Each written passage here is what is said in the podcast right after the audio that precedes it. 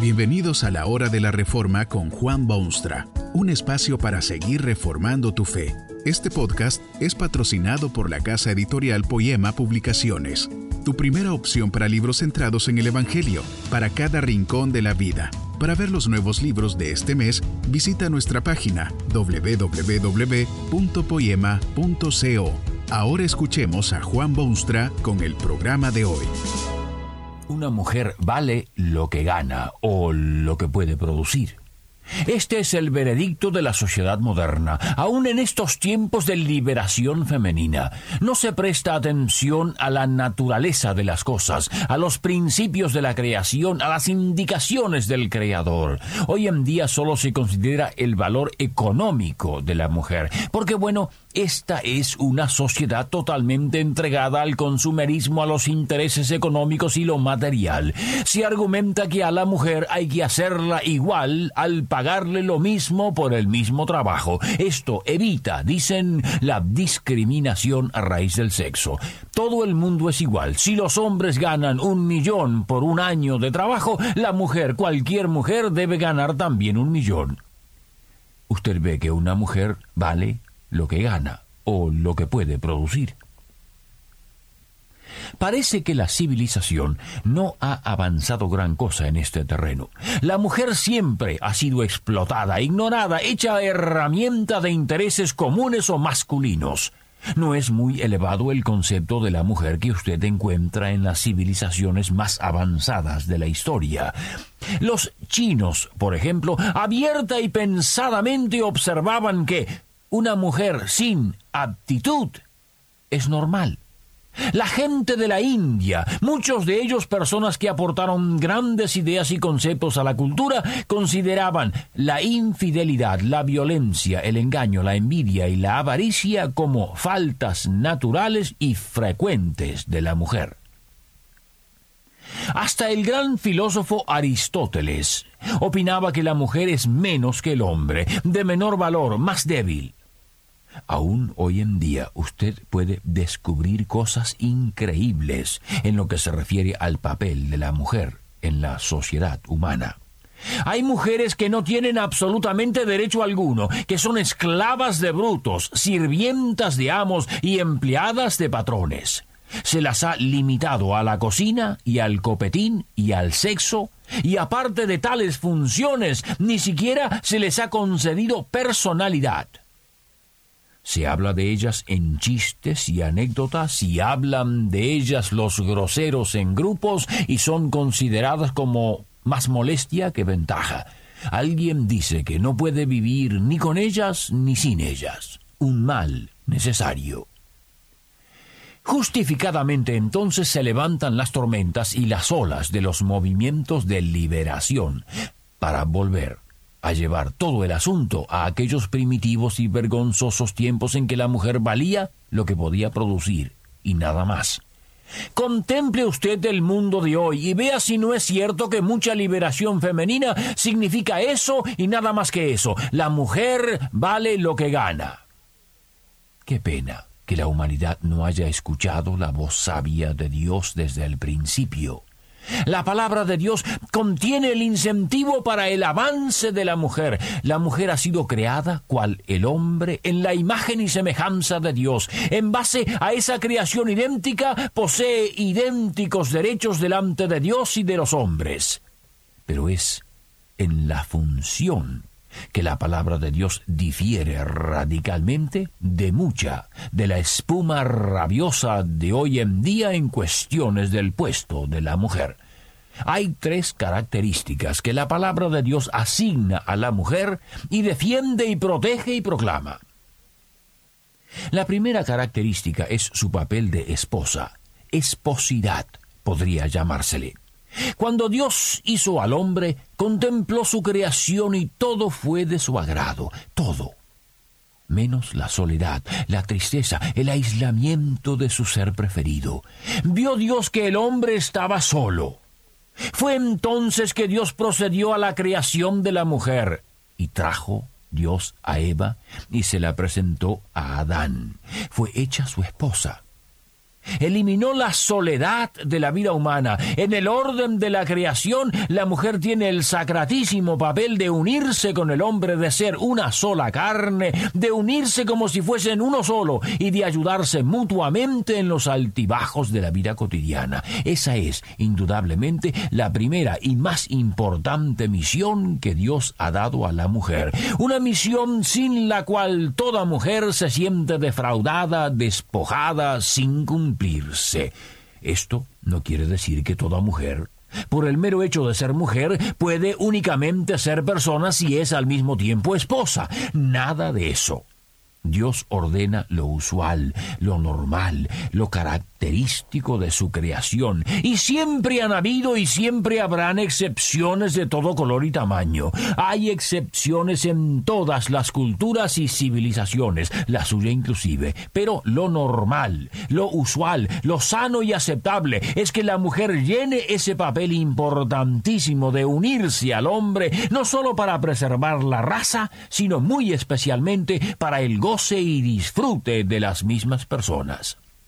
El matrimonio es una de las instituciones más preciosas que Dios ha puesto a disposición del hombre. Usted sabe que el éxito de esta institución depende en gran parte del papel que juegue la mujer. La palabra de Dios reconoce el valor insustituible de la mujer en las relaciones humanas. Bien se ha dicho popularmente que una mujer puede hacer o deshacer al hombre triunfador. Ese es el valor de la mujer. En segundo lugar, la palabra de Dios da a entender que la mujer tiene el incomparable privilegio de la maternidad. Qué consuelo fue para la madre de todas las madres cuando le nace el primer bebé después de haber caído en pecado. Qué nobles esperanzas brotan del alma, qué planes de gloria surgen en la mente.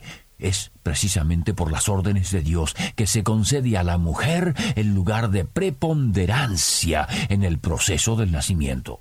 Se le da lugar sobresaliente en las relaciones familiares, en la responsabilidad de los hijos, en el desarrollo de la cultura. Todas las madres abrigaban la esperanza de ser ellas quienes trajesen al mundo el Redentor prometido. De aquí que cuando llegó Jesús al fin, nacido de la Virgen María, sus amigas la saludasen con aquel saludo conmovedor, Salve, bendita entre las mujeres. Bendita era no sólo la Virgen María, sino todas las mujeres que como ella habían esperado que llegase el prometido Salvador. Dios aconseja a los hijos que obedezcan a sus madres. Da ejemplos de madres dignas de imitar como Ana, la madre de Samuel, y Sara, la madre de Isaac. De vez en cuando presenta el tristísimo cuadro de una mujer que por alguna razón no puede ser madre. La presenta como un caso de agonía extrema, al punto de que una mujer está dispuesta a compartir el esposo con su criada con tal de llegar al privilegio de la maternidad. En nuestras culturas tradicionales se le ha dado verdadera importancia a ese día de los días, el Día de las Madres. Qué deleite observar los sentimientos de nostalgia por la madre ausente y las sonrisas de una madre alejada que piensa en su hijo. Se honra a la madre, se cantan sus sacrificios, se alaban sus proezas, se escriben poesías sobre sus actos altruistas. Pero no se hace esto en aquellas culturas donde no se conoce el amor de Dios y donde no se han implantado las ideas de Dios con respecto a la mujer. Tampoco se canta ya a la madre en aquellas culturas tan avanzadas que no permiten mirar a la mujer como otra cosa que signo y señal de valor monetario. Para poder dar a la mujer el altar que se merece, será necesario primero oír la voz del Dios que creó a la mujer. Hay otra característica muy propia de la mujer y que le concede aún más valor. Llamémoslo femeninidad. ¿Por qué será que tanta gente quiere hoy en día quitar al mundo esa flor fantástica que es la belleza femenina?